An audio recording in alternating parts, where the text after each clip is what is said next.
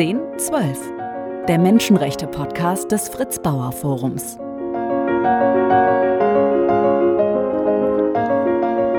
Heute mit einer Gesprächspartnerin, die früher mit den Peschmerga für die Freiheit der Kurden kämpfte und heute im schwedischen Parlament für die Rechte der Frauen eintritt.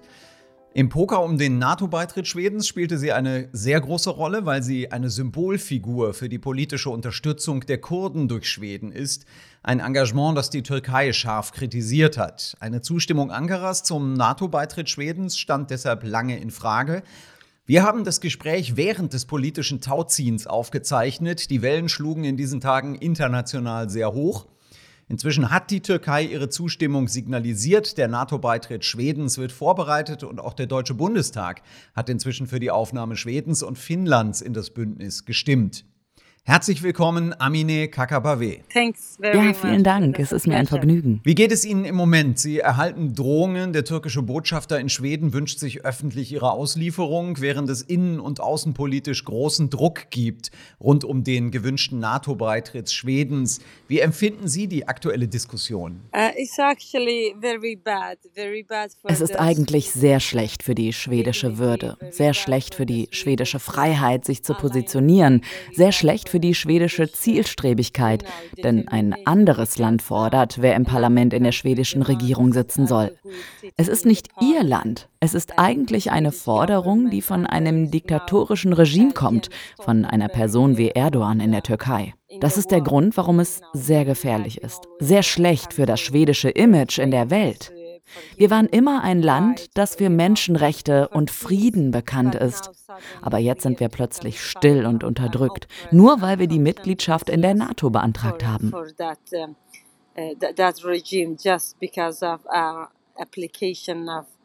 Viele Leute unterstützen mich, aber die politischen Parteien, insbesondere die Sozialdemokraten in der Regierung, sie sagen nichts über die Türkei. Sie sind total schweigsam zu all der Gewalt. Die Türkei bombardiert Kurdistan, Syrien und Rojava und sie töten Zivilisten. Die Landwirtschaft wird zerstört, die Häuser der Menschen werden zerstört. Niemand sagt etwas aus dem europäischen Land. Und am 10. Juni wurden 20 Journalisten verhaftet. Sechs von ihnen sind im Gefängnis. Jetzt haben wir 77 Journalisten im Gefängnis. So viele. Tausende von Politikern der HDP sind im Gefängnis. 50.000 Menschen sind im Gefängnis. Laut Erdogan sind sie alle nur Terroristen. So, und jetzt sagt kein Land etwas. Das ist schlimm. Und für Schweden, früher waren wir eine Stimme, die die Freilassung von Selahattin Demirtas forderte. Er ist der ehemalige Führer der HDP und der ehemalige Kandidat für das Präsidentenamt der Türkei. Er ist im Gefängnis und er sollte frei sein. Sogar der EU-Gerichtshof für Menschenrechte hat das vor zwei, drei Jahren gesagt, dass er frei sein muss. Selbst ein Istanbuler Gericht hat auch gefordert, dass er frei sein soll. Aber die Politiker in Schweden und in den europäischen Ländern, die sagen heute nichts. Gegen all die Verbrechen, die die Türkei ständig gegen die Menschenrechte begeht, gegen die Kinder, gegen Frauen, wenn sie ständig bombardiert und den Krieg gegen diese Länder führt, gibt es Zivilisten, die leiden. Es trifft nicht die Peschmerga oder die PKK, sie sind in den Bergen. Also das ist einfach Unsinn, wenn Erdogan sagt, er führe einen Kampf gegen die Peschmerga. Und gerade in Rojava hat die Minderheit eine Art Demokratie geschaffen, eine Art Freiheit für andere Minderheiten. Aber die Türkei verlangt, dass die Gerichte nicht das Recht haben und andere Minderheiten nicht das Recht haben zu überleben. Und die europäischen Länder und Schweden sind völlig ruhig. Also es ist wirklich sehr, sehr schlecht für die Demokratie, für die Menschenrechte, für die schwedische Wahrnehmung auf internationaler Ebene. Denn wenn sie ständig schweigen, wenn ein anderes Land auf ihre Politiker Druck ausübt und sie nicht reagieren, bedeutet das, dass sie unterdrückt und still sind, so wie Schweden heute. if you constantly um, uh, are silent when another country climbing on both your uh, you know domestic politician and international and you have not reaction it means that you are oppressed and silent and conscienceless like Sweden is today. Sie stehen so im Fokus, weil Sie sich schon lange für die Rechte der Kurden einsetzen. Wie ist die Situation der Kurden derzeit in den verschiedenen Ländern in der Region? It's just not the Kurds, even Die Kurden, auch christliche Minderheiten und das Volk der Jesiden, sie erleben einen Völkermord. Die Kurden, die Peschmerga, sie haben sich selbst gerettet und andere Minderheiten auf der ganzen Welt. Und die westlichen Demokratien sind es ihnen schuldig, sie zu unterstützen. Ich weiß nicht, warum die Türkei diese Eile hat und diese aggressive Politik vorantreibt gegenüber kurdischen Politikern. Das ist nur wegen der Mitgliedschaft in der NATO. Und jetzt hören Schweden und die ganzen 29 anderen Länder in Europa in der NATO einfach auf Erdogan. Also alles ist so schlecht, nur weil die Vereinigten Staaten die Türkei in der NATO halten wollen. Und sie haben die vereinigte Basis und im Allgemeinen Basis. Und nur sie wollen die Türkei von Russland fernhalten. Aber Erdogan ist ein Stellvertreter auch für Russland. Das wissen wir. Und gerade die Kurden und andere Minderheiten zahlen den hohen Preis für den Unsinn dieser Politik.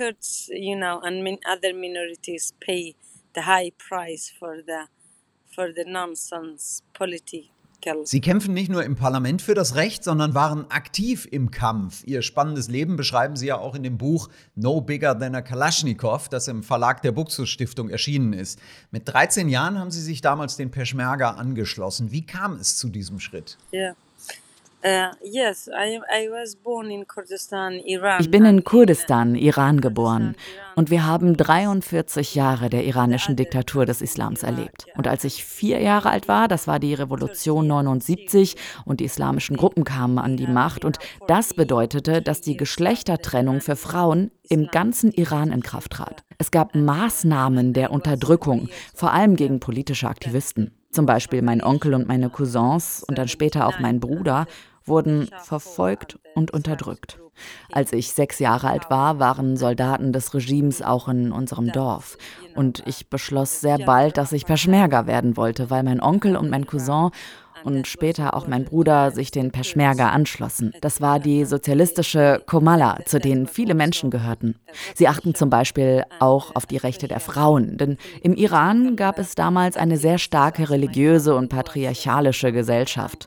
Frauen und Kinder haben keine eigene Stimme. Auch heute gibt es das nicht. Deshalb habe ich mich in jungen Jahren entschieden, Peschmerga zu werden. When I was eight years old. Als ich acht Jahre alt war, verließen die Peschmerga unser Dorf. Und mein Onkel war einer von ihnen. Und ich sagte, ich möchte Peschmerga werden. Und mein Onkel sagte, du bist nicht größer als eine Kalaschnikow. Du kannst das nicht. Deshalb blieb es zunächst leider mein Traum, Peschmerga zu sein und für die Rechte anderer zu kämpfen.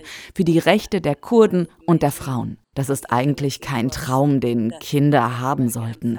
Kinder sollten davon träumen, Bücher zu lesen und zu schreiben, einen Computer zu haben. Aber leider verkaufte die Welt, die westliche Welt, Waffen natürlich nicht an die Kurden. Das Regime tötete uns, sie verfolgen uns, sie bombardieren uns, sie verhaften ständig unsere Freunde und Familien. Sie haben meinen Vater sehr, sehr schlimm gefoltert. Er war im Gefängnis, ebenso wie meine Brüder. Das Regime sagte zu meinem Vater, als ich zwölf war, er solle mich zwangsverheiraten. Mein Vater wollte das nie tun, aber das Regime hätte mich hinrichten können. Deshalb wurde ich Peschmerga.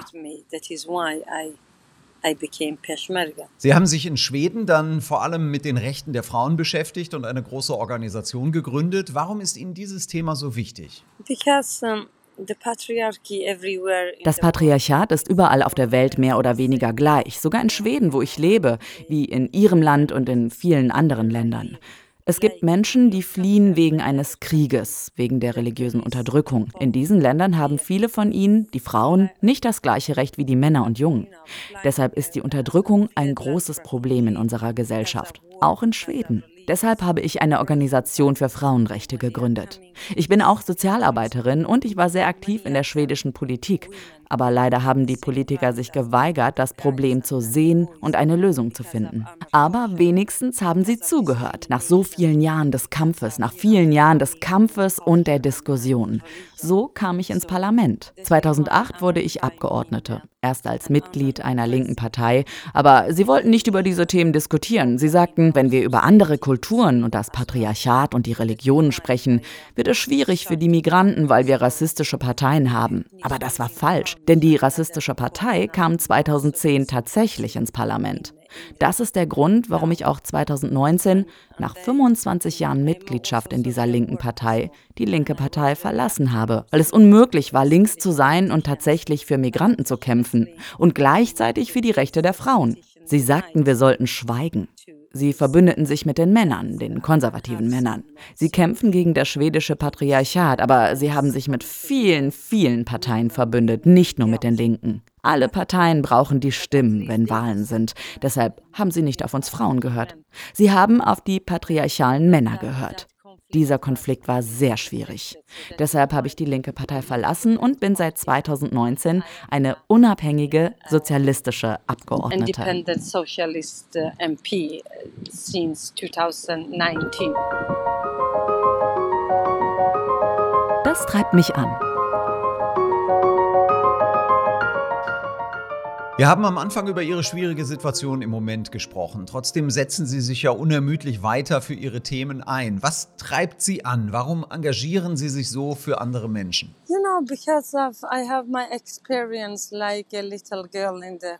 Ich habe meine Erfahrungen als kleines Mädchen in der kurdischen Gesellschaft gemacht. Ich habe es in meinem Blut, in meiner Haut, in meinem ganzen Körper. Ich habe die Erfahrung der Unterdrückung, Rassismus, Klassengesellschaft, Frauenunterdrückung. Und ich bin auch ein Sozial Sozialist und ein Marxist. Und ich glaube tatsächlich, dass man die Meinung der Menschen ändern kann. Man kann die Gesellschaft verändern, wenn man nur kämpft, wenn man nicht aufgibt. Und das ist der Grund, warum es mich anzieht. Das ist meine Entschlossenheit und mein Glaube an eine bessere Gesellschaft. In vielen Ländern der Welt erleben Menschen nach wie vor Unterdrückung. Wir erleben derzeit sogar, dass es in manchen Ländern schlimmer wird, wenn wir zum Beispiel nach Russland schauen. Wie können Sie diesen Menschen Mut machen? Warum haben Sie niemals den Mut verloren? Yeah, that is because of, you know, the world is Leider gibt es keine friedvolle Welt. Es gibt nicht viele friedliche Länder. Die ganze Welt ist wieder wie im Kalten Krieg jetzt. Deshalb will Schweden in die NATO. Und deshalb werden Milliarden von Kronen für Militarisierung und mehr Waffen ausgegeben. Wenn die Welt nur auf Ungerechtigkeit, Krieg und Kapitalismus basiert, wird es mehr Waffen geben. Und natürlich gibt es dann mehr Ungerechtigkeit, mehr Kriege, mehr Unterdrückung, Flüchtlinge, mehr Klimawandel, mehr unterdrückte Frauen, religiöse Unterdrückung. Was wahrscheinlich passieren wird, wenn die Türkei die Kurden angreift, werden alle 12.000 islamistische Kämpfer wieder auftauchen und sich organisieren. Und dann kann es wieder eine Menge von Terroranschlägen im Westen und in anderen Ländern geben. Der Krieg in der Ukraine hat auch eine Wirtschaftskrise verursacht. Gleichzeitig hat die Pandemie viele Menschen getötet.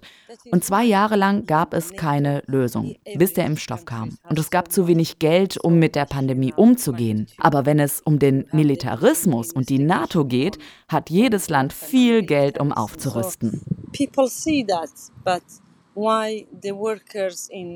Die Leute sehen das, aber warum haben die Arbeiter in der Welt keine Solidarität untereinander? Zum Beispiel die Arbeiter in Russland und der Ukraine. Sie sind Brüder, aber es gibt keine politischen Parteien und Bewegungen, die für diese Werte einstehen. Das ist der Grund, warum wir Krieg haben. Das ist der Grund, warum wir all die Probleme haben, die Sie erwähnt haben. Deshalb brauchen wir Führungspersonen, politische Parteien und Organisationen, Arbeitergewerkschaften, um für die Werte zu kämpfen. Gegen den Krieg, gegen Militarismus, für den Frieden. It is not that world das ist nicht die Welt, die die Menschen verdient haben. Wir verdienen eine viel bessere Welt und bessere Politiker und bessere Entscheidungen. Vielen Dank, dass Sie sich die Zeit genommen haben, mit uns in diesem Podcast zu sprechen. Amine Kakabave, alles Gute und stay safe. Thank you. Dasselbe gilt für Sie. Ich danke Ihnen. War schön, Sie kennenzulernen. Auf Wiedersehen. 1012 der Menschenrechte-Podcast des Fritz Bauer Forums. Mehr Informationen zu unserer Arbeit unter fritz-bauer-forum.de.